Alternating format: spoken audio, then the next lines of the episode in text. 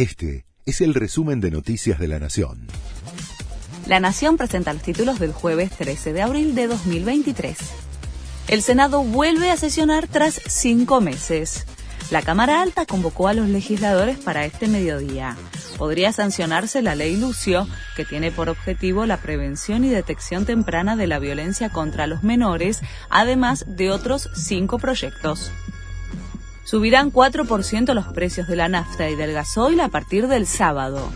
YPF, Shell, Action y Puma se reunieron con Flavia Rollón, la secretaria de Energía, y con Matías Tombolini, de Comercio, para acordar una nueva guía de precios hasta agosto, en el marco de los precios justos.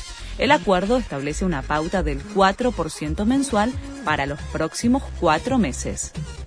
Metropol sigue sin prestar servicio en más de 20 líneas de colectivos. La compañía aduce que las demoras en el pago de compensaciones por parte del gobierno genera la falta de abastecimiento de combustible. Son 23 las líneas que no realizan sus recorridos entre la ciudad y el conurbano bonaerense. Un adolescente de 14 años atacó con un hacha a dos nenas de 9 en un colegio de Brasil. El chico llevó el arma escondida en la mochila y la sacó en la escuela.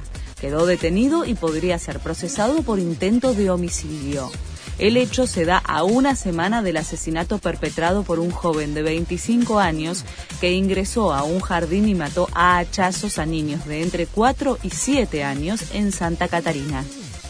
San Lorenzo le ganó a Boca en el debut de Almirón como técnico Ceneice. El Ciclón le ganó 1 a 0 con un gol en contra de Guillermo Fernández por la fecha 11 del torneo de la liga. De esta manera, San Lorenzo se puso a un punto de River, que lidera la tabla de posiciones, y juega esta tarde frente a Gimnasia en el Monumental. Este fue el resumen de Noticias de la Nación.